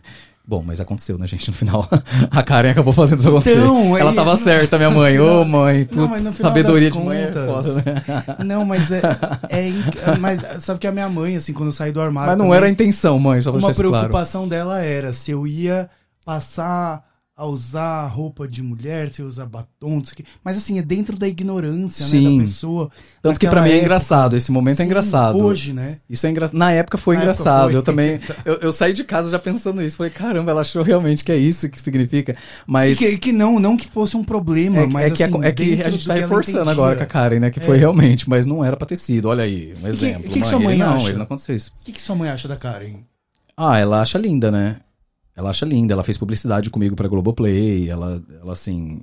Ela, ela acha lindo. Tem noção do quanto você transformou ela, ou tipo, abriu a mente? Que se não fosse o filho gay, que ela até sugeriu que saísse de casa, caso fosse continuar sendo gay, né? Como se desse pra deixar de ser. É, hoje não, não deixaria, né? Mas assim. Então, é que é- é- tem isso também. Na verdade, eu nunca, eu nunca me enxerguei exatamente, né? Eu não, eu não tenho uma. Eu nunca, eu nunca cheguei ao ponto de falar assim, decidir, né? De falar assim, o que eu sou, né? Dentro da sigla LGBT. Eu sei que eu tô lá, mas eu nunca cheguei a olhar e falar assim, cara, o que, que eu sou dentro dessa sigla? Eu sempre tive isso muito aberto na minha mente, de tipo assim, eu sei que eu sou parte dessa sigla com certeza, mas eu não sei aonde eu me encaixaria melhor. Eu acredito que no PAN seria o que eu me encaixaria 100%, porque é, é, é acho que é o que. Gostar de pessoas. Exato, que eu acho que é, é como eu me sinto. É, é como eu falava antes mesmo de, de existir, né? Essa, essa letra na sigla. O, o- Mas você, você sente atração é, tanto, sei lá, por sim, por- mulheres, ou você, não- você não, não se, se fecha a se relacionar só com uma pessoa de um Não, definitivamente gênero. não. É uma, e, e assim, tem outra coisa também, né? Nossa, Eu- e a leitura que a gente faz de você é muito tipo de um homem gay. Mas é engraçado, porque gay. não é. Porque não é. As re- nas redes sociais não é tanto. Nas redes sociais as pessoas me perguntam muito sobre isso. As pessoas falam, é só personagem? Você é hétero? É, é- é personagem? Você é bi? É- é- As pessoas não sabem. Então, então, como você me conhece, automaticamente a gente já se conhece de muito mais tempo e você me conhece da, da fase antes da Karen também, o que eu acho que ficava muito mais nas redes sociais parecendo realmente isso. Mas, é, para quem chegou por conta da Karen, fica essa questão, né? A pessoa vê realmente só o Renato por trás e aí ela fala, mas qual que é a dele, na verdade? E é por isso que as pessoas estão na dúvida, eu acho. Porque realmente eu não transpareço, porque realmente não é o que eu sinto ser, né? Eu não transpareço claramente, nem ser hétero, nem ser gay, porque realmente não, não é o que eu sinto, a, a certeza, né, naquilo. Eu não. Eu, eu jamais conseguiria dizer, eu gosto é, somente de mulher ou somente de homem. Eu não conseguiria dizer isso. Porque é uma coisa que eu tenho certeza absoluta que eu sinto atração é, por todo mundo, né? Poderia ser por qualquer pessoa. Lembrando Então- que a gente entrou nesse assunto todo porque a gente ia falar do pastor e não falou, né? Mas vamos falar. Meu Deus do céu! Agora, onde entra o pastor em tudo isso? Hum, vamos lá. Neste meu primeiro relacionamento que eu tive na minha vida, que foi quando eu saí de casa, essa pessoa tinha dons incríveis, pentecostais de igreja evangélica, e era uma pessoa muito abençoada. E todas as pessoas que tinham contato com ele, essas pessoas falavam isso e sentiam isso, e ouviam revelações maravilhosas, enfim. E isso fazia. Eu vendo tudo isso, eu falava assim, nossa, mas eu não era acostumado com isso, eu não via isso. Eu não sei o que, que é isso. E aí, quando eu comecei a perceber que tudo aquilo acontecia na frente dos meus olhos, eu via tudo aquilo acontecendo, eu falei, cara, tem alguma coisa muito especial aí, e eu acho que deveria ser passado para mais pessoas. E aí foi quando eu convenci a começar a abrir para vir pessoas em casa e fazer essas orações para mais pessoas. Isso já tava morando fora. Não, aqui. Não, aqui no Brasil mesmo. Aqui, eu tinha 19 anos, 20 anos. E aí eu convenci ele realmente a fazer isso, ele fez. E aí foi feito por seis anos. E aí foi crescendo cada vez mais, e aí alugou um lugar e virou uma igreja, enfim. E aí, como era li- liderada por dois homens LGBTs, então facilmente eh, o público que vinha muitas vezes era LGBT, mas era, não era a maioria. Tinha muitas pessoas que vinham por conta de ser familiares. Então, muitas mães vinham conversar com a gente, e aí sentava comigo e falava, cara, mas o meu filho, é, eu tenho medo do que ele vai fazer, ele, ele disse pra mim que ele é homossexual, mas o que, que é isso? Como que é? Ele, ele vai se meter com droga, ele vai se meter com bebida, ele vai... E aí foi quando eu comecei a- a perceber que a minha história, o, o fato de eu ter sido tão forte psicologicamente, como a gente falou, é, na minha adolescência ali, logo no começo, era muito importante para eu poder trazer para essas mães a visão, uma visão correta. Era muito importante, principalmente para os jovens. Então, quando um jovem vinha e falava assim para mim, ah, eu saí do armário e tal, falei para minha mãe e ela não vai me aceitar nunca, ela me odeia, me expulsou de casa. Eu falava, calma, acabei de passar por isso, já passei por isso, sei exatamente o que está acontecendo. E eu falava, espera que ela vai vir até você, mas o que, que é muito importante? A sua mãe tem que admirar você. Ela tem que admirar. Porque daí isso se torna algo secundário, porque é verdade, a nossa sexualidade, a nossa orientação sexual. É, não deveria, né? Ela é secundária para a visão das pessoas externas que não vão ter sexo conosco, né?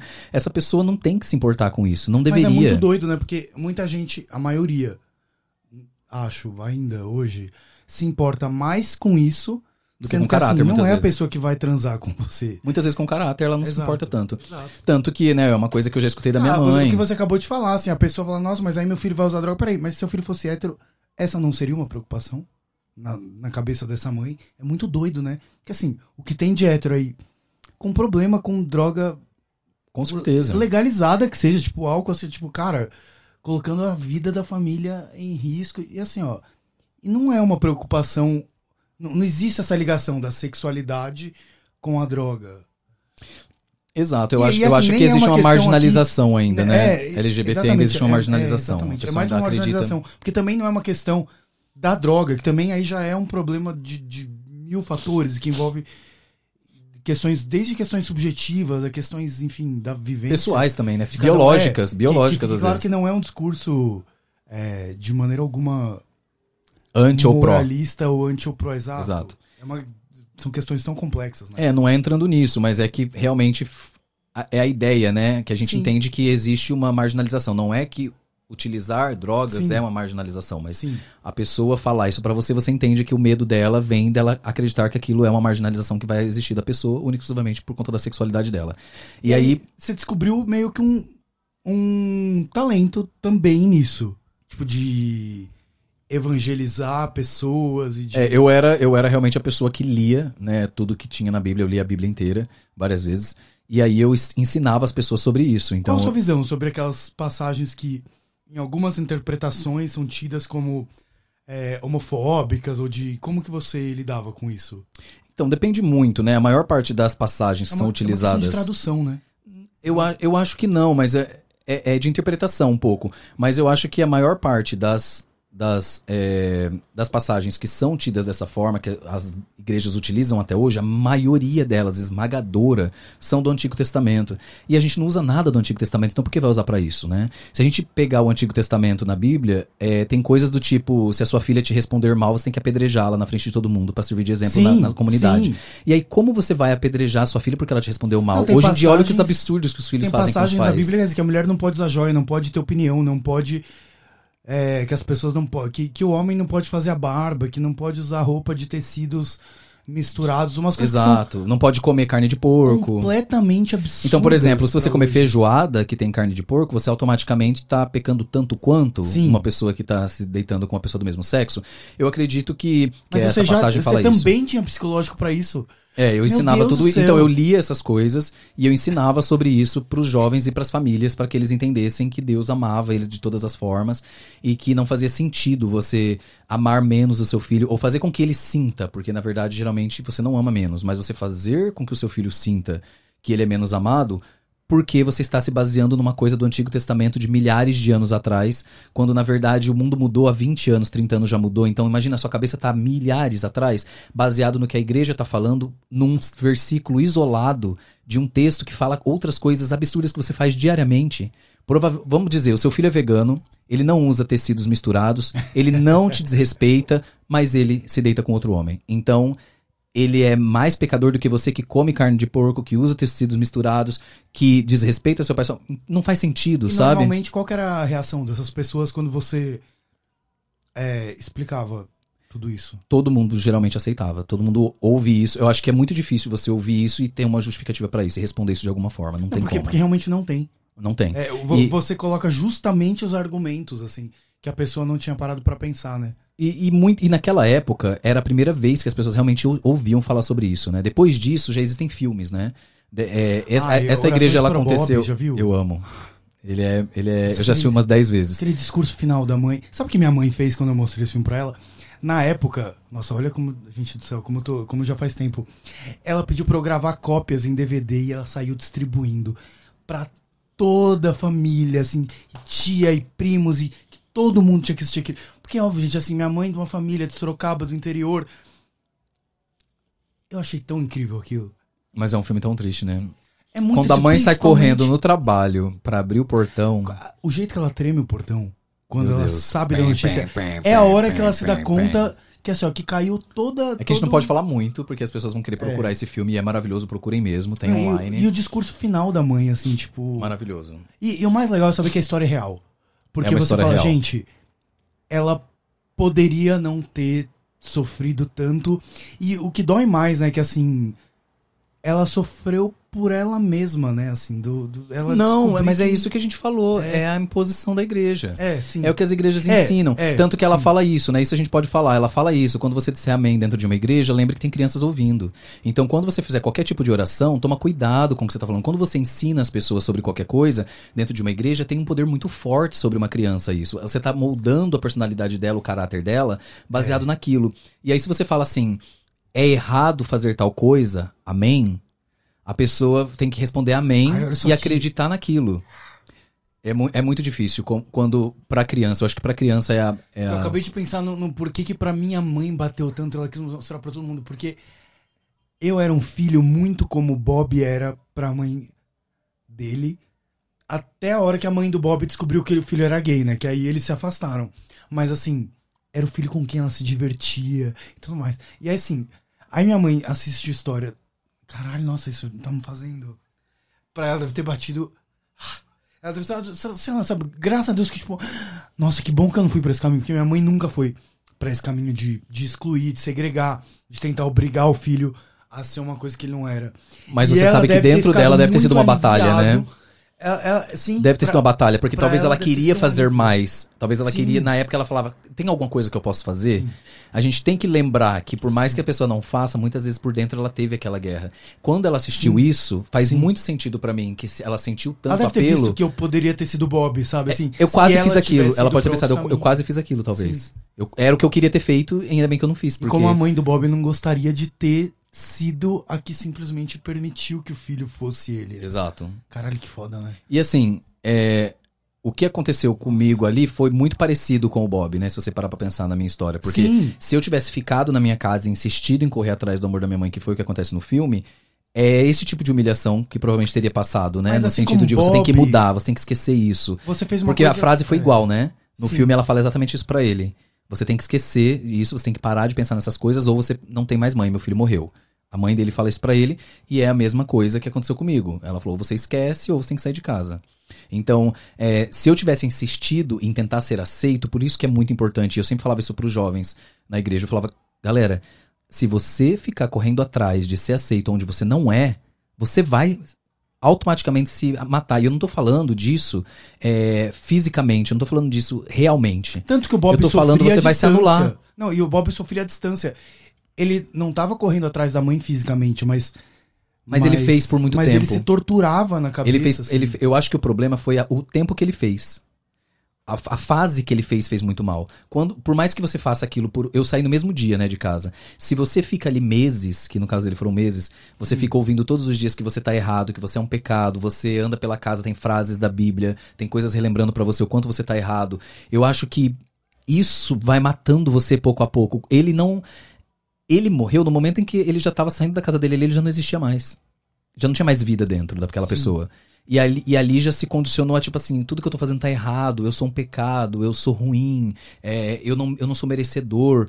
Graças a Deus, literalmente, que as pessoas já evoluíram nesse tipo de discurso e hoje, com a internet, Sim. com a globalização, as pessoas estão tão, tão, tão tendo tanto acesso a, a ouvir diferentes versões Sim. do que é certo, do que é errado, é, ouvindo pessoas poder falar, cara, você não tá errado não, olha eu aqui, minha vida foi igual e É um pouco do que você falou do quando, por exemplo, uma senhora vai dar um follow ali na Karen porque ela acha uma perua divertida e se identifica com algumas coisas, mas mais pra dar risada.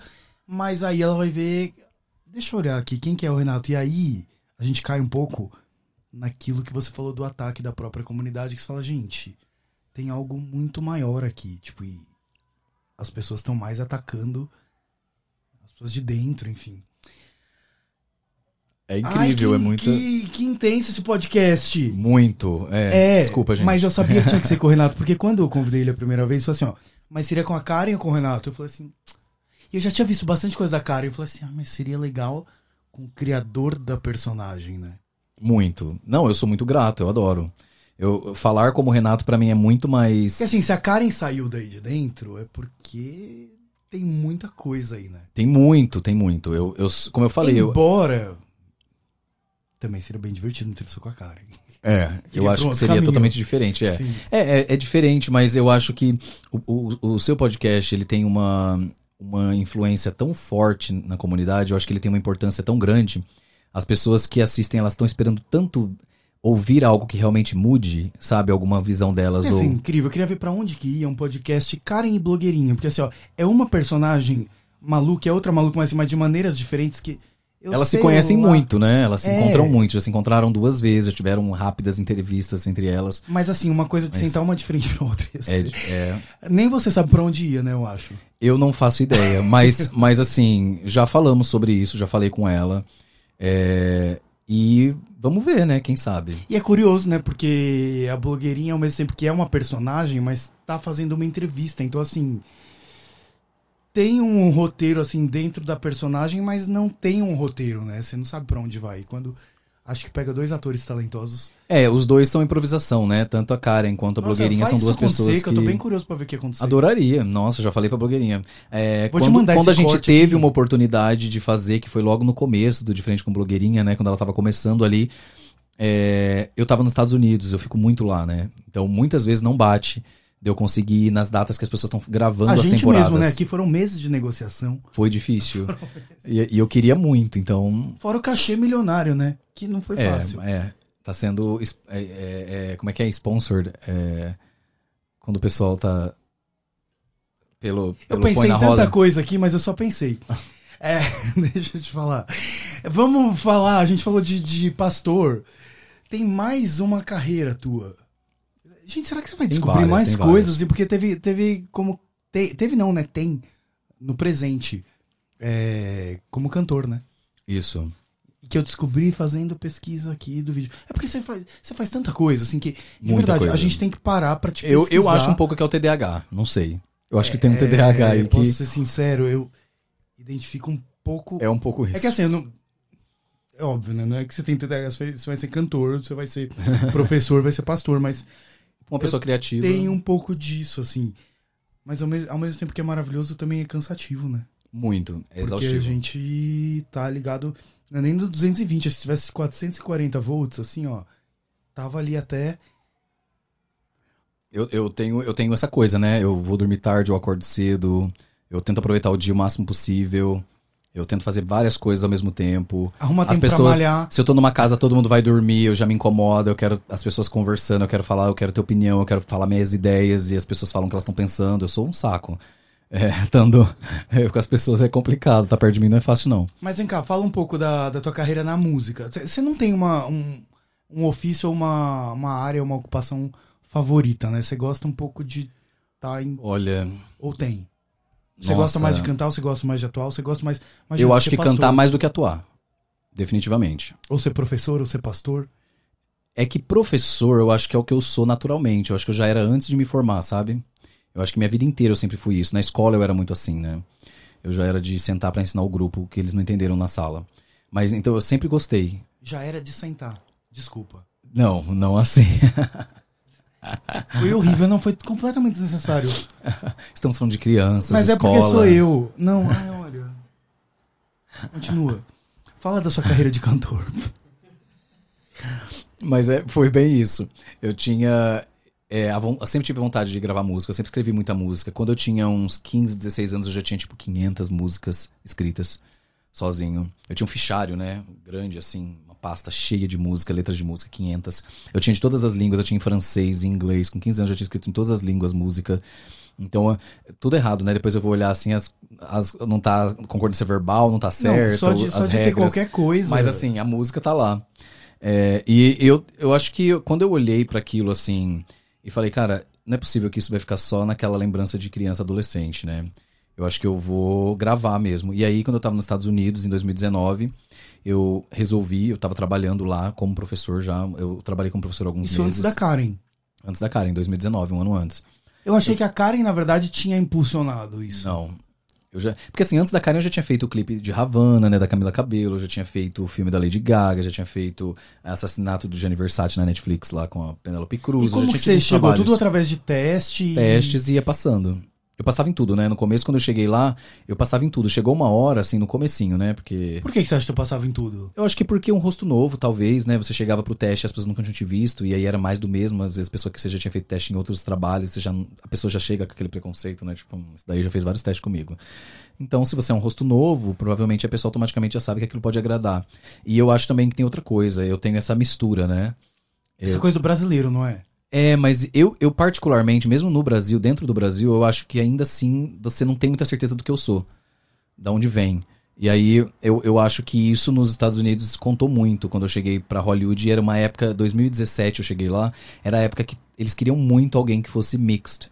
Que é uma mistura. Tipo assim, não dá pra falar direito de onde você é. E eu sou exatamente isso. Eu acho que bateu a- o momento que Hollywood estava passando com eu ter chegado naquele ano.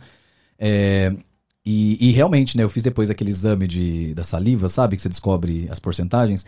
E eu tenho uma mistura total. É assim, 30% é africano, então eu tenho 30% preto, né? É, é 40% é português, espanhol, né? Que é daquela área ali da Europa. Sim.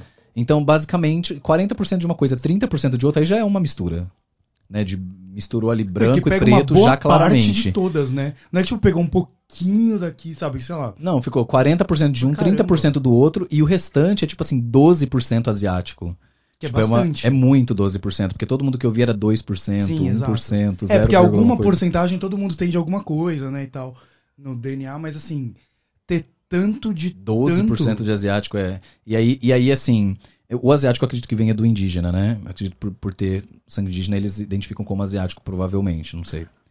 E pros produtores também deve ser muito fácil, né? Assim, pra escalar pra tipo, ah, a gente precisa de um menino que tem um quê de latino, chama ele. Ah, precisa ter um quê de, sei lá, asiático, chama Não, de- eu fiz tudo. Eu fiz assim, ó, filho de mãe preta com pai branco. Eu era o filho. Eu fiz que eu era é, do Oriente Médio, né? Eu fiz assim que eu era ali do, daquela área ali, Tel Aviv, enfim. Eu fi- fiz esse tipo de papel. Também funciona. Não, eu tô olhando pra você aqui na minha frente, realmente tem traços. Árabe, um né? Eu fiz coisa árabe. Cada. É, eu, eu fiz. É, Aladdin era uma coisa que eu queria muito ter feito. Nossa, era minha época, era a época que eu tava lá. Era assim, eu, eu, eu corri atrás de todos os agentes possíveis, porque eu não tinha agência na época. E aí eu corri atrás, eu falei, cara, vocês vão ter o teste, eu quero participar por vocês, tal, porque eu achava que eu tinha tudo a ver na época com o filme do Aladdin. E você canta, dança também, né? Teria sido, pra Você mim teria sido musical? perfeito. Eu nunca fiz musical, vontade. Nossa, muita vontade de fazer. É, porque você falou ainda de Aladdin.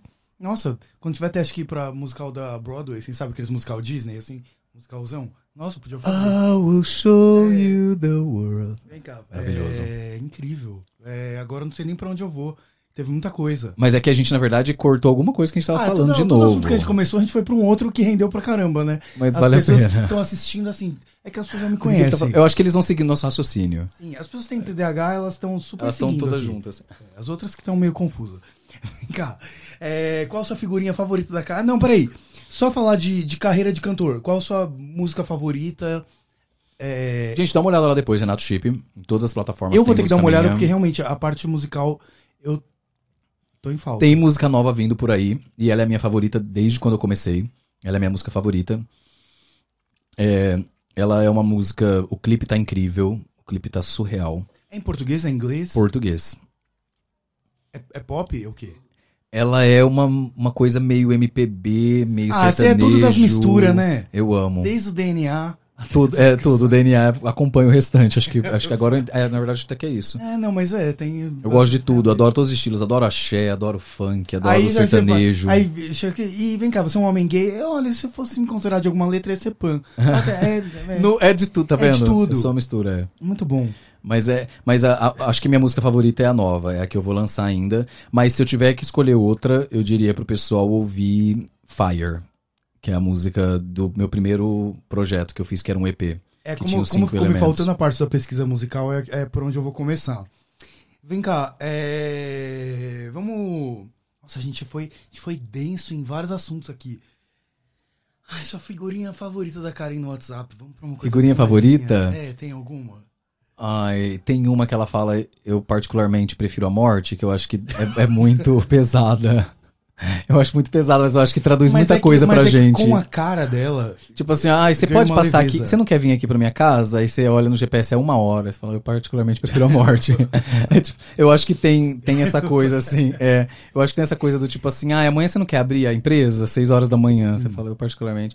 Mas eu acho que traduz tanta coisa. Eu acho que ela é, ela é, uma, é muito a cara da Karen, porque a Karen não tem muito filtro, né? Ela Sim. não é, é politicamente correta. Então, Você é um cara bastante ligado à estética, né? muito. E treina, e tem vídeo de cirurgia, sei lá das quantas, e...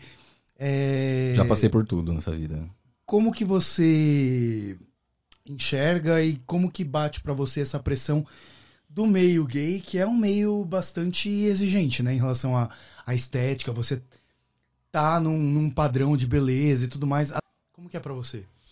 Então, eu acho que. é, Acho que a mulher ainda sofre mais, porque eu acho que é uma pressão geral, né? A- Hoje a gente sabe que LGBT seria o que da população em torno de 10 a 12%, é isso, né? Mais ou menos. Assumidos, eu deveria né? saber, porque é um militante. Mas assumidos é basicamente isso, é uma média. É que também isso daí eu sei de alguns anos atrás, mas deve ter atualizado já.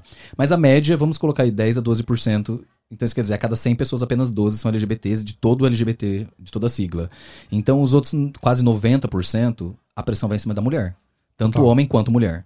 Homem e mulher vão em cima da mulher. E os LGBTs também. Você acabou de citar o exemplo das divas pop. Sim, total. Então, Verdade. a gente sofre com o LGBT, mas a mulher também sofre com o LGBT, com a própria, com as mulheres e com os homens. Então, eu acredito que a mulher ainda sofra mais essa pressão.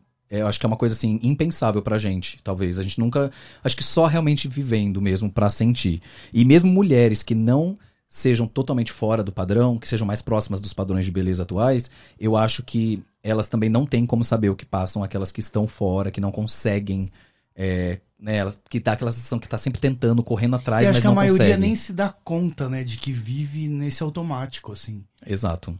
É, mas existe uma, uma pressão muito forte em vários aspectos, em vários níveis diferentes, né?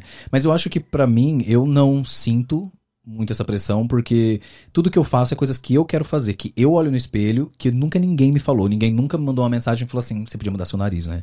Não, se alguém falar isso, eu falo, nossa, que pessoa infeliz, né? Imagina o tempo que ela tá perdendo me falando isso, ela não deve ter nada legal na vida dela, tipo, pra fazer. Deve ser uma pessoa muito triste, tipo, fico com dó dessa pessoa.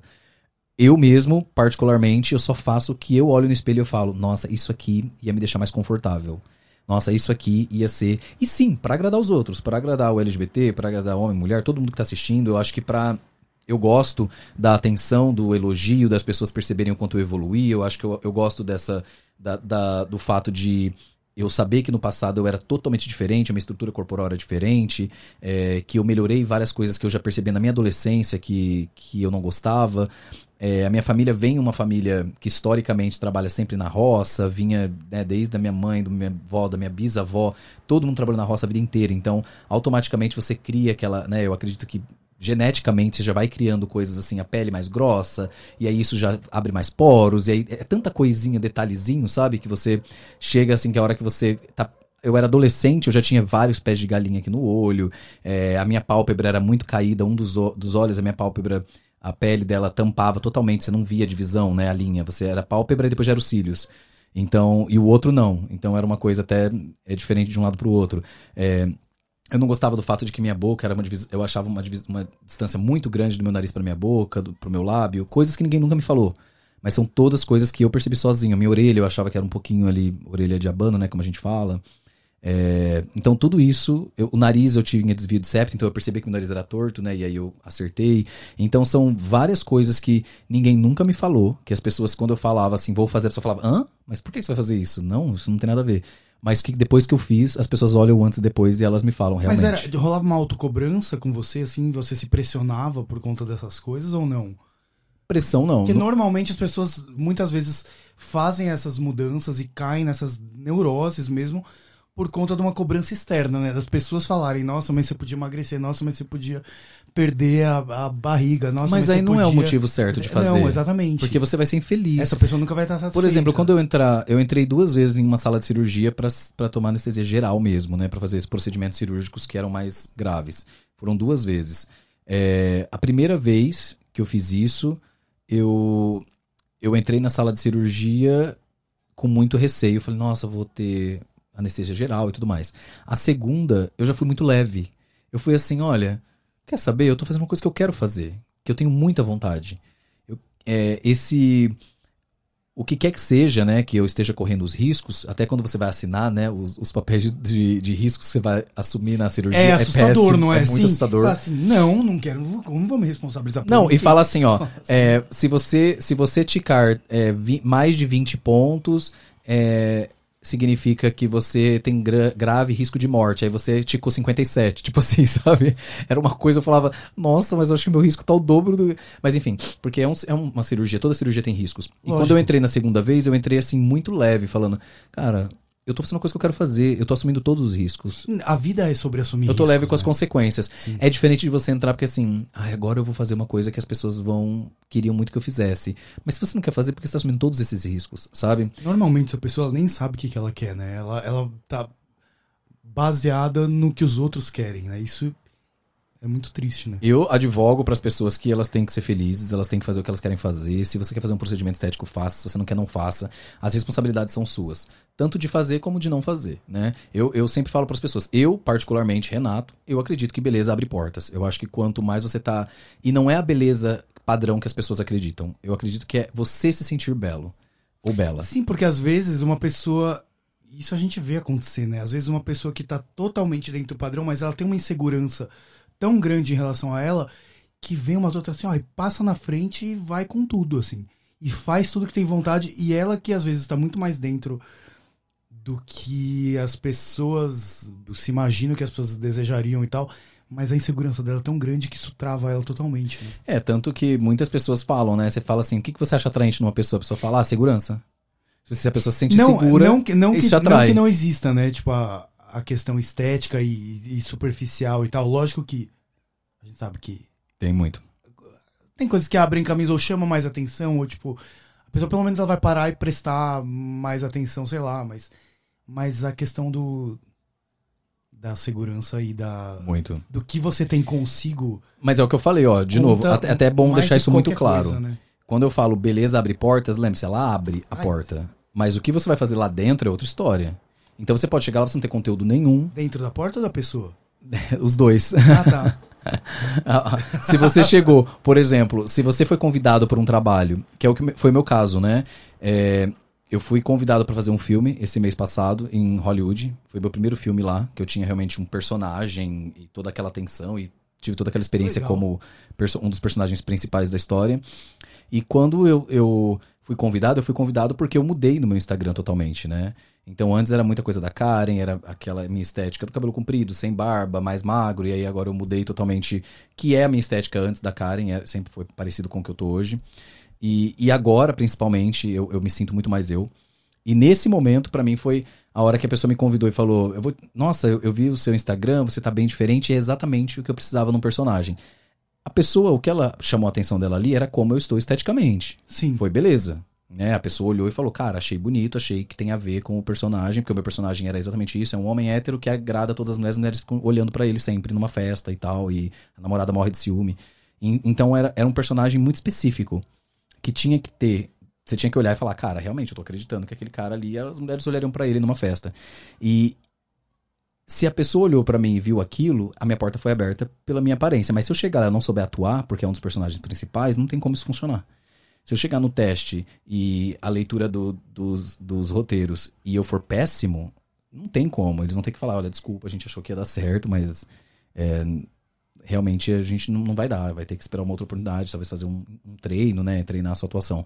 Então, a, por- a porta será aberta, sim, eu acredito. Então, a- as consequências de você é, correr atrás de realmente mudar, de se sentir seguro, de ach- se achar mais bonito, ela realmente tem consequências muito positivas. Pode ter consequências, consequências negativas, né, tudo isso, mas ela tem muitas consequências positivas. E, e o de você não correr atrás também, tem consequência negativa, que é isso, né? Você vai sempre estar achando que outras pessoas estão passando na sua frente por conta disso, Uhum. ou que, né, você tá com um relacionamento que a pessoa vai olhar para outras pessoas porque você não é o padrão, enfim. Você vai ter esses lados negativos, que é o que a gente passa geralmente no relacionamento, quando a gente não, né, não tá seguindo, correndo atrás disso. Mas você tem lados positivos, né? Você pode ter uma vida ali com menos riscos, né? Mais saudável, talvez até mesmo é, respeitando ali os- a sua genética, respeitando o seu corpo, não tentando entrar nos limites do seu corpo, não tentando fazer loucuras de dietas, não tentando entrar na faca numa cirurgia. Tem várias coisas que eu acho que tem que ser sempre pensado quando fala de, de estética, mas eu sempre advogo que você tem que ser feliz. Então, se você tiver que fazer procedimento estético, tá certo, faça mesmo, corre atrás, vai, pede pro Mili pagar, que nem a Karen. tem isso. Tem esse- o assunto do OnlyFans também. Mais um talento. Mas o seu talento. Não. Mas o seu OnlyFans. é, ele não é um OnlyFans adulto, é? Ah, ele é adulto, criança não pode, né? Eu não sei porque eu não Menos assinei. de 18 não pode. Ainda. Ah, não? Ah, eu devia ter assinado, hein? Porque eu vi numa entrevista que você falou que era só pra pessoa se sentir mais próxima. Eu falei, ah, próximo a gente conversa aqui no inbox, a gente, depois a gente vai se conhecer pessoalmente. Não fala isso, Mas- você vai deixar o pessoal tem que assinar. Gente, é assim, pra se Galera, sentir mais próximo, assina. não liga pra ele não. É verdade. Inclusive, a Tá gente vai gravar uma cena mim. para o OnlyFans dele daqui a pouco. Na Não. frente do logo aqui. Escrito Põe na Roda. Põe na roda. Tá bem sugestivo isso. Mas ó, eu vou, eu vou te falar, a- o, o, o OnlyFans ele tem é, o OnlyFans, né? Ele tem essa, esse apelo sexual sempre, né? A gente já imagina isso. Mas existem criadores de todos os tipos no OnlyFans, de todos os tipos que você pode imaginar.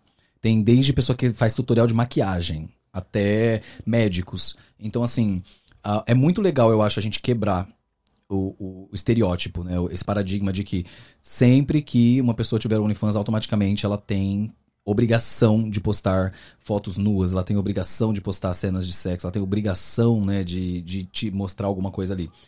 Mas, obviamente, que no- quando eu abri, eu já abri com essa intenção de realmente mostrar pro meu público mais do que eles gostam de ver de mim. Eu sabia que quando as pessoas pediram pra abrir um OnlyFans, não foi assim, Renato, abre um OnlyFans pra você falar sobre educação infantil. Não. A gente queria um- uns vídeos do Renato Pastor. É, exatamente. Não, era pensou? pra ajoelhar pra outra coisa. É, ajoelhou.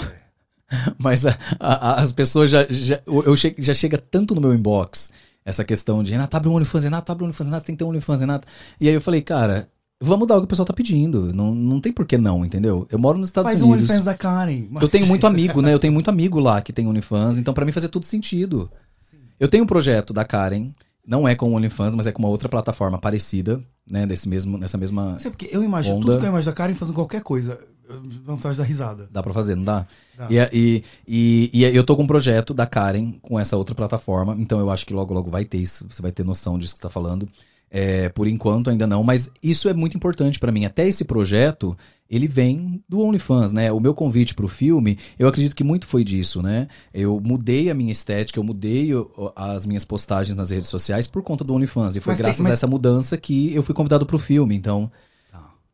Não- então o que as pessoas dizem assim, ó, ah, abriu um OnlyFans, vai acabar com a carreira de ator, vai eu acabar ia te fazer uma pergunta, mas agora eu vou assinar o OnlyFans, porque ia dar um pouco de vergonha de fazer essa pergunta, assim. Eu vou, eu vou descobrir, junto com quem assinar o OnlyFans aqui, te falar, viu? Chegar o boleto da publi na tua casa lá, dia 5. Acho que a gente tem que pensar Então- nisso. então tá bom. Sinceramente. então vamos, galera. Se não deu joinha, já devia ter dado. Dá agora. Você ouviu tanta Dá. história desse homem aqui que merece vários joinha, merece vários comentários. Compartilha esse vídeo por aí. Se inscreve no canal. Se não for inscrito, se inscreve ativando, ativando o sininho pra receber sempre as notificações. Eu tô um pouco nervoso agora que a gente tá terminando e que eu fiz essa brincadeira agora do, do negócio, tá bom? Então é isso, gente. Beijo pra todo mundo aí que assistiu e. Tão, tão bonito. Que né? honra, que Tá honra, bom. que honra. Ai, Obrigado, que gente. honra. Olha, gente, olha, tô Fiquei feliz demais. camiseta da camponesa. aqui. Conheço a Põe na Roda há muito tempo, muito tempo. Só não pôs anos. até hoje. Ainda, ainda. Vamos lá pra parte 2. Beijo. Gente.